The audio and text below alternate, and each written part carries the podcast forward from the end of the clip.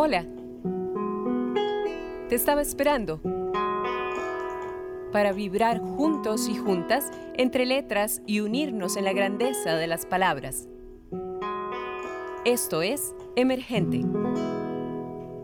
Hola amigos y amigas de Emergente, soy Wendy Alvarado y aquí estoy con ustedes para traerles otro episodio, un episodio que viene cargado de buenísima música, de buena charla y charla crítica acerca de este acontecer musical, literario que tanto queremos y por el que tanto luchamos y abrimos espacios ante esta necesidad. Les cuento que tengo el enorme placer, el gran, gran honor de tener en este espacio a mi Mayato que surge de la unión entre Abel Gayer, bajo eléctrico, y Alberto Moreno en el contrabajo.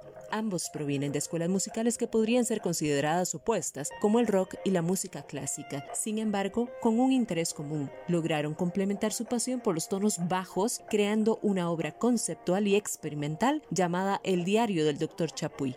En marzo del 2014 se realizó el documental sobre música y arte underground de Costa Rica llamado Tiquicia Beats, Mi Mayato, en octubre del 2014 participan en TEDx Joven abriendo el bloque sobre la colaboración. En el 2015 componen la música para el cortometraje Por Delante del director español Jorge Rodrigo, el cual fue premiado en varios festivales internacionales de cine. En el mismo 2015 tienen el honor de ser los teloneros de Stickman, el grupo del gran bajista Tony Levin. En 2016 y 2017 fueron seleccionados para participar en el renombrado Festival de Música del Mundo en Visión Festival.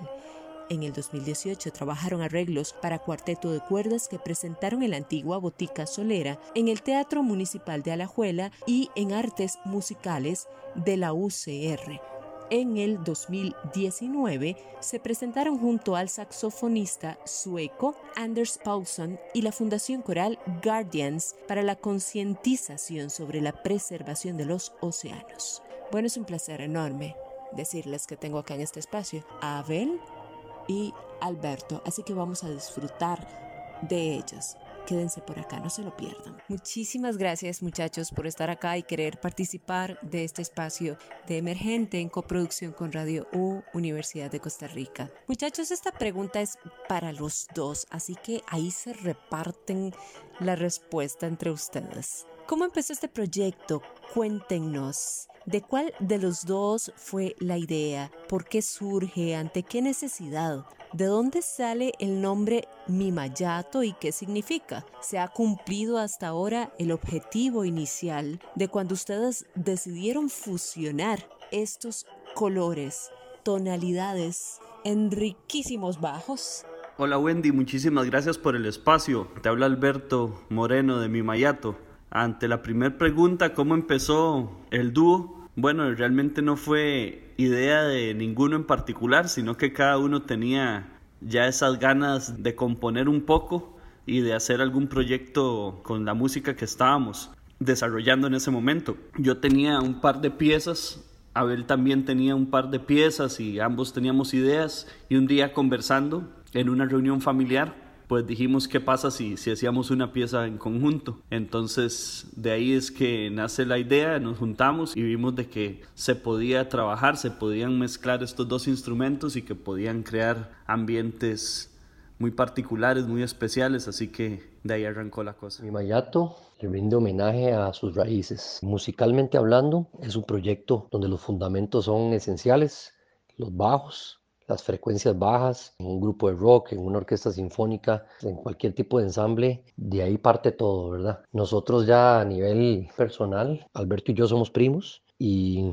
a nuestra abuelita le decíamos Mima y a nuestro abuelo le decíamos Ato. De ahí es de donde venimos, esa es nuestra conexión. A la hora de hacer este proyecto pensamos en esa raíz y en darle homenaje a Mima y Ato. Creemos que el objetivo inicial se está logrando, se está logrando porque creemos que esto es una exploración y esperamos que sea una exploración que no termine aquí. Parte de nuestra visión, que era hacer algo con pocos recursos, no musicales, sino recursos a nivel de instrumentos, con dos instrumentos, nos fuera llevando por diferentes caminos, la misma necesidad nos fuera generando ideas para ver cómo podíamos crear y contar historias con estas frecuencias bajas. Ya a partir de todo esto se nos abren otras posibilidades como compartir con diferentes músicos o con diferentes artistas, danza, artes visuales, cualquier tipo de exploración, cualquier tipo de combinación con diferentes instrumentos. Ya hemos tocado con cuartetos de cuerdas, con acordeón, con armónica, con diferentes músicos que nos proponen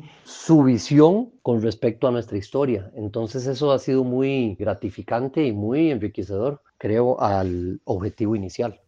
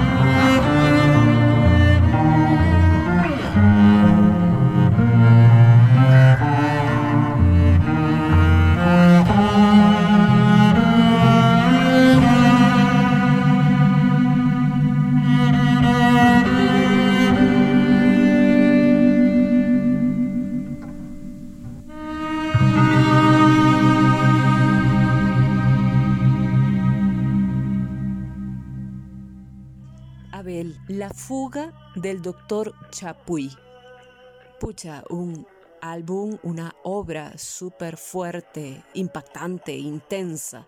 En algún momento me mencionaste que todo es parte de una misma historia y concepto. Contanos entonces cuál es esa historia y concepto. ¿Es un tipo de música, por ejemplo, que se le explica a la gente o cada quien se recrea en ese viaje, quizá un poco más abstracto, que conducen estas composiciones, ya que al no tener letras, nos llevan a qué, qué impacto quieren generar ustedes con estas composiciones en sus escuchas? Bueno, yo creo que para nosotros era importante, y así surgió todo, pero era importante que la gente pueda recrear su propia historia dentro de la historia, ¿verdad? Y dentro de lo que la música lo, vaya llevando. A nosotros Cuando empezamos, de hecho, componiendo esta canción, La fuga del doctor Chapuy, bueno, el nombre no existía, por ejemplo, comenzamos a tocar y, y, eso fue la sensación que nos dio. Nos comenzamos a pensar que qué rico, es que eh, parece como que si alguien está escapando de algo y comenzamos a, a, a imaginarnos cosas ahí entre tal vez hasta bromeando un poco, de repente salió la idea del primer nombre, ¿verdad? Y terminó siendo al final lo que es esto, la fuga del doctor Chapuy. Y de ahí se nos comienza a crear todo un mundo, un mundo y toda una historia alrededor de todo esto. Y sí, sí hay textos que no se han publicado y en parte en parte, en cierta forma, me hace gracia que los textos no, están, no estén publicados porque la gente puede escuchar las canciones sin prejuicios y sin estar pensando que esta canción se trata de esto o de esta otra cosa, sino que la música les va a generar lo que a nosotros mismos nos generó y a cada uno le va a pintar un paisaje diferente, ¿verdad? Entonces, yo creo que esa, pues sí, es, es una parte muy subjetiva en la que hay que tener mucho cuidado, ¿verdad? Y por eso me gusta mucho la música instrumental. Igual cuando las canciones tienen letra, también me parece que es bonito, igual como la poesía, que esté abierta a la interpretación y que no sea tan directa aunque para uno lo sea, cuando uno lo está escribiendo, no necesariamente el que lo reciba lo va a percibir de la misma manera. Pero sí, sí hay una historia, sí hay un texto para cada canción y sí es un concepto. La historia se llama El diario del doctor Chapuy y empieza con esto, con la fuga de un doctor psiquiatra que trabaja en, en su propio hospital. Esto es un personaje ficticio en realidad, pero de, yo creo que todos tenemos un poco de estos personajes, o por lo menos Alberto y yo sentimos que tenemos un poco de estos personajes y tiene su parte crítica también, tiene su crítica a la sociedad de consumo, a la velocidad de las cosas y de, y de los intereses superficiales que prevalecen hoy en día, ¿verdad? Entonces, en alguna parte de, la historia, el rey feliz, el, el Happy King, él escapa, escapa de, de su su reino, por decirlo así, para dejar todas sus pertenencias atrás y, soñar con un mundo que lo llena gracias a las estrellas, al sol y a las olas del mar. Entonces, sí hay un concepto ahí de un personaje, no quiero contar la historia completa, ¿verdad? Pero sí hay un personaje de que de paso nos sirvió a nosotros como catalizador de, de varios conceptos, pensamientos, ideologías que tenemos de cómo por lo menos nosotros nos gusta llevar la vida. Hola Alberto, y bueno, tu turno. Vamos a irnos alternando acá las preguntas y las respuestas para escuchar diferentes voces. Alberto, primero que todo, felicitarte, bueno, felicitarlos a ambos, pero en especial, en particular, a vos, porque es difícil escuchar un contrabajo tan bien tocado, con tanta fuerza, tanto volumen, tanta intensidad. Dicen por allí que los opuestos se atraen y puede ser que sí, pero traducido a la música y adelantado a todo el bagaje que tenés, nace el músico con ese don natural, como lo es tu caso, para pasar fácilmente de lo sinfónico a lo contemporáneo y viceversa. O más bien es algo que crees, que se aprende al empezar a experimentar sobre cómo lograr una fusión, digamos, entre lo que llamamos entre comillas sinfónico y contemporáneo, que realmente no, no es tan así porque es como cuando hablamos de música clásica, ¿verdad? Realmente le decimos música clásica a esa música de instrumentos antiguos, de conformaciones como una orquesta sinfónica, pero realmente la música clásica es un periodo, es la música de cierto periodo de la historia. Entonces, igual digamos hablar sobre música sinfónica, realmente es una música que se compone con una serie de instrumentos que forman una orquesta y que por ende se le llama la música sinfónica. Nosotros no, no especialmente hacemos una mezcla entre sinfónico y contemporáneo, pero lo llamamos así o lo podemos llamar así para que se entienda un poco que es tal vez la mezcla entre músicas antiguas con un instrumento antiguo y luego la música moderna con un instrumento más moderno. Los dos cumplen funciones parecidas en sus ensambles y queríamos desarrollar cómo podían ellos ser protagonistas en otro contexto. Si es fácil, me preguntas, esta fusión o esta hibridación entre estos dos instrumentos o entre estas dos músicas, te diría que no es como que un día uno se levanta y dice hoy voy a hacer una mezcla entre sinfónico y, rock o, entre música antigua y, el rock. No, es tan así. Para lograr esto me parece que tiene que haber mucha experiencia, experiencias anteriores a, lograrlo.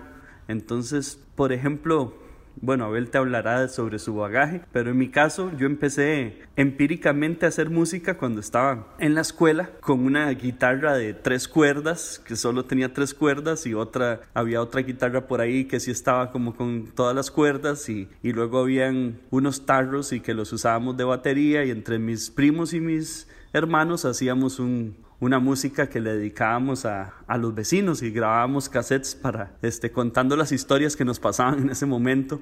Un grupito que se llamaba Lepra en ese momento. Después ya en el colegio le empecé a entrar más a la batería. Mi hermano era baterista, por cierto tocaba con Abel, que eran pues mi hermano mayor y mis primos mayores, a los cuales yo admiraba. Y yo agarré la batería y que mi hermano la tenía ahí en la casa. Entonces empecé un grupo de rock que se llamó Histeria Gris y que tocábamos en todos los festivales intercolegiales, hacíamos música original, hacíamos covers, un poco más, entre comillas, profesional de lo que hacíamos con mis primos y hermanos a los vecinos. Más adelante hice otro grupo ya cada vez también acercándome a, a estándares más altos, digámosles así, este, de rock también en un formato de trío con otros amigos neutro, música instrumental, más progresiva, digamos. Después otro grupo que se llamaba Dramática, con el que grabamos un disco y hacíamos conciertos en toda la meseta central. Más adelante otro grupo de rock electrónico, siempre yo tocando batería, llamado Anémona, que pueden buscar ahí en las redes. La música, por cierto, ganador de un premio ACAM en el 2012 como mejor disco de pop rock. Entonces, paralelamente a esto, yo estaba estudiando con trabajo y, tocaba en una orquesta, en la Orquesta Sinfónica de Estudiantes de la Universidad de Costa Rica y después, más adelante, en la Orquesta Profesional de la Universidad de Costa Rica y la Orquesta Sinfónica de Heredia. Y entonces todos estos bagajes son los que permiten que después uno logre hacer una música que le sale naturalmente. Realmente no fue algo como que nos impusimos hacer, que queremos hacer una mezcla así y así, sino que fue lo que nos nació, era lo que nuestros bagajes nos permitían hacer. Entonces pienso que se va aprendiendo ante la pregunta ya más concreta, si es algo fácil o, o pues no, no, es difícil si uno, si uno lo hace y lo, ha estado haciendo y se ha desarrollado en ese, en ese medio ambiente, pero sí pienso que es algo que se va aprendiendo con la experiencia y, y después sale natural porque es, es parte, parte tuya. Solo contra el bajo y profundo azul.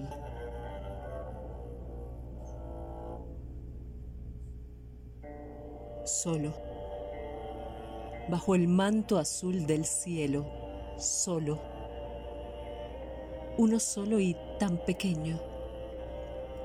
Inmensa esta ansiedad por alzar vuelo, anclas son mis alas contra el suelo.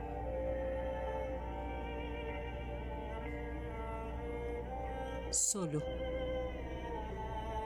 frente al canto azul del miedo, solo, descifrando este misterio en la angustia existencial del universo, un segundo transformándose en milenios. Solo. Sobre el llanto azul del hielo, solo soledad, sol sin su aliento, abrazándome a los témpanos del tiempo se derriten en tus aguas mis recuerdos. Solo en el quebranto azul del viento, dueño de este sueño, voy cayendo solo entre los vivos que están muertos, etéreo, entre paredes soy despierto solo.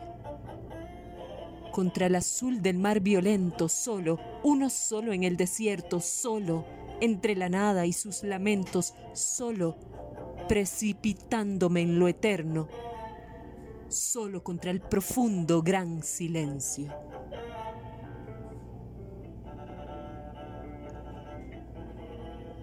Abel Gayer.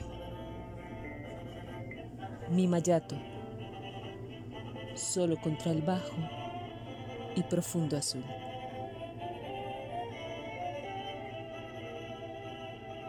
Bueno, y aquí seguimos con esta charla súper buena, súper interesante, con este par de musicazos, Mimayato, Abel y Alberto. Vamos con vos, Abel. Hiciste además un cortometraje que por cierto les invitamos para que lo busquen y le pongan atención. Se llama Por Delante. ¿Qué veremos allí? ¿Qué reflexión final tiene este corto y en general ¿Qué te ha permitido sacar o soltar o, por decirlo de alguna otra manera, dejar ir la música? Y para hacerte otras preguntitas en una, porque vamos acercándonos también al final. También como docente, ¿qué buscas sembrar en tus estudiantes en relación a la música y la vida? Además, contanos brevemente de tu faceta como escritor, dónde y cómo lo podremos apreciar. Sí, mi Mayato participó en el corto por delante del director español Jorge Rodrigo. Él vivió aquí en Costa Rica y hablamos una muy buena relación con él. Él, nos hizo unos visuales para, nuestra presentación que tuvimos hace unos años en TEDx. Y, y a partir de ahí, después eh, hicimos este corto en el cual yo participo también, bueno, como una actuación, por decirlo así, aunque no me considero actor. Entonces yo digo que yo salgo en el corto, ¿verdad? Lo cual para mí fue un gran honor porque me encantó la creación de Jorge. Pero lo, el reto principal era también la música mi mayato dentro de esto. Utilizamos dos canciones para musicalizar el corto y el corto quiere expresar muchas cosas, ¿verdad? Especialmente valorar lo que tenemos. Jorge siempre me decía eso, que, que siendo aún así el país más feliz del mundo, ¿verdad? Mucha gente no, siempre valora lo que tiene, ¿verdad? Y era, parte de lo que él quería demostrar en ese, en ese corto. Y la música pues fue parte esencial para generar esa, esa angustia existencial, ¿verdad? Y para mí eso es como mucho de lo que de lo que mi Mayato también quiere lograr, ¿verdad? Queremos hacer que la gente sienta, tocar fibras profundas y es mucho lo que la música a mí me ha dado. Ahora que me preguntabas esto, la música me da un espacio para soltar y para sacar creatividad. Digamos, en mi Mayato exploro áreas de mis influencias y gustos por la música progresiva, el rock progresivo, donde no hay tantas limitaciones en cuanto a tiempo y en cuanto a desarrollo y en cuanto a sensaciones y movimientos. Entonces yo creo que eso, eso ha sido algo que para mí ha sido esencial. Con los estudiantes míos, bueno, yo doy clases de, de bajo en la Academia Música Wansbach y también un poquito como también de composición, también trabajamos eso con los estudiantes y para mí eso siempre ha sido esencial. Yo siempre les digo que, que sean bien creativos y que no se limiten. Ese es el tipo de cosas que yo creo que mi Mayato pues les puede dar un buen ejemplo o en general cualquier trabajo que hayamos hecho Alberto y yo a través de los años, podemos de veras dar fe de que nos hemos dado gustos creando música, creando sensaciones, historias, igual también a la hora de escribir. Me gusta mucho escribir letras también, no solo música instrumental. Con Gandhi escribo muchas letras y con mi Mayato escribí una, pero también tengo parte también de los escritos que no he publicado aún, que principalmente es poesía, aunque también lleva bastante parte de cuento. Y para mí en general, simplemente la herramienta, que si es el bajo eléctrico, si es el contrabajo, si es música, si es el papel y el lapicero, es un poquito a final de cuentas es, es, como un canal de expresión y de sacarse uno de adentro todo lo que tiene, ¿verdad? Es una forma de expresarse el alma. Alberto, ¿qué reto ha representado esta fusión? ¿Hacer música para vos o hacer música para los escuchas? Desde la docencia, cómo formar a los estudiantes no solo como virtuosos del instrumento, que de esos sabemos que hay muchísimos, y sin duda alguna muy buenos. Pero sino formarlos como esos intérpretes que en realidad logren transmitir todo su sentimiento, su pasión por medio de su arte. ¿Cómo lograr eso? Bueno, vamos a la pregunta compuesta que me hacen. El reto de la fusión, bueno, hubieron muchos. ¿Cómo lograr llenar todo el espectro rítmico, armónico, melódico, solo con dos instrumentos que tienen sus limitaciones y que casi siempre han estado concebidos a hacer acompañamiento. Entonces eso llevaba su parte física y creativa que había que ingeniarse. Después el cómo imaginarse una historia y contar una historia con esos dos instrumentos, porque no solo era el plano técnico, sino ya también el plano conceptual. El disco que publicamos es una historia y tiene un mensaje y eso para nosotros es lo más importante lejos de, de los retos técnicos que se pudieron presentar con los instrumentos.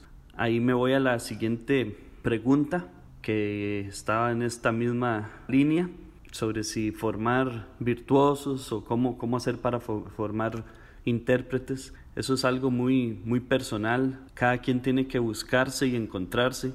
Si bien la técnica es necesaria, el aprender un instrumento y cómo funciona en su totalidad y practicarlo diariamente, estudiar mucho, trabajar mucho sobre él es, es importantísimo. Después es importante que las personas observen la realidad, la estudien, lean mucho, sean críticos para poder contar e interpretar algo de esa realidad, que es lo que al final de cuentas debemos de hacer. No podemos perder el norte y perdernos en, en simplemente ser unas máquinas repetidoras de notas y de perfección instrumental, porque eso, eso deja por fuera gran parte de la música. La docencia tiene que, y la pedagogía, tiene que tener varias dimensiones para que sea realmente efectiva. La estética es una, claro, la ética, la política y la epistemológica. O sea, debemos conocer los contextos en los que vivimos para poder expresarnos. Y hoy en día se vuelve fundamental tener una posición política para lograr algún cambio y poder hacer alguna crítica a esta sociedad. La música tiene que servir como eso, como un medio, y la técnica no puede ser el fin. El instrumento es justamente lo que su misma palabra lo dice, es un instrumento para lograr algo. Entonces no, podemos perder de, vista estos conceptos.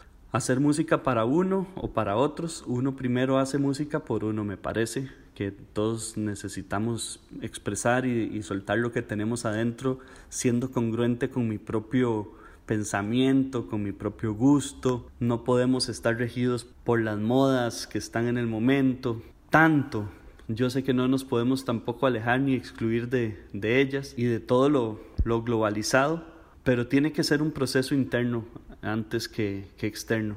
Nosotros con Abel lo que siento que hacemos son subjetividades en confrontaciones dialógicas. O sea, es lo que cada quien piensa, lo que cada quien siente, lo confrontamos de manera dialógica y esa es nuestra música. Es una confrontación entre dos tiempos, el pasado y el antiguo y, cómo podemos sacar algo de esas diferencias, eh, esa diversidad que existe en la diferencia.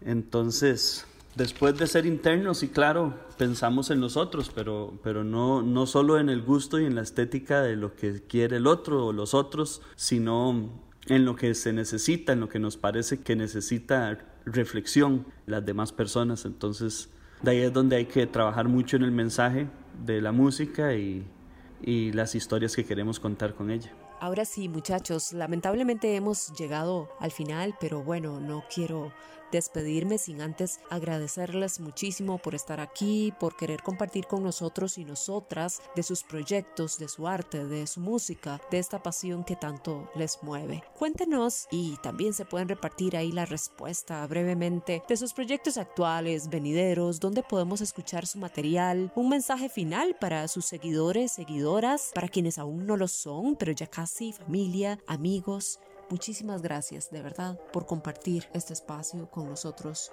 y nosotras. Bueno, de parte de mi Mayato, queremos agradecerte por este espacio y estas preguntas tan interesantes que nos ponen a interiorizar y pensar un poco sobre este que es como nuestro hijo y siendo además proyecto tal vez poco subterráneo en el sentido de que es no es música tal vez eh, con tanta exposición, ¿verdad? Es, los espacios son reducidos y que tengan estos proyectos que promuevan y fomenten todo es algo maravilloso para el artista y creo que también para el que le gusta escuchar y buscar nuevas propuestas. De hecho, para el que quiera escucharnos, estamos en, en, la plataforma Bandcamp con el disco El Diario del Doctor Chapuy. Tenemos también en otras redes sociales, estamos en YouTube, tenemos videos de nosotros dos tocando, pero también con músicos invitados, con cuartetos de cuerdas y otros también artistas. También estamos en, en Spotify y también el que quiera discos físico, tenemos CDs y nos pueden contactar en el Facebook o en el Instagram de Mi Mayato pues yo creo que lo que queda ahora es eh, seguir enfrentando esta crisis con mucha música y, y, seguir siendo creativos. Vamos a ver, yo creo que sigue hacer música nueva y espero, y espero contar con este espacio también en el futuro y, y con todos los que nos están escuchando. Ojalá nos veamos pronto de la mejor manera. Cuídense mucho. Muchas gracias.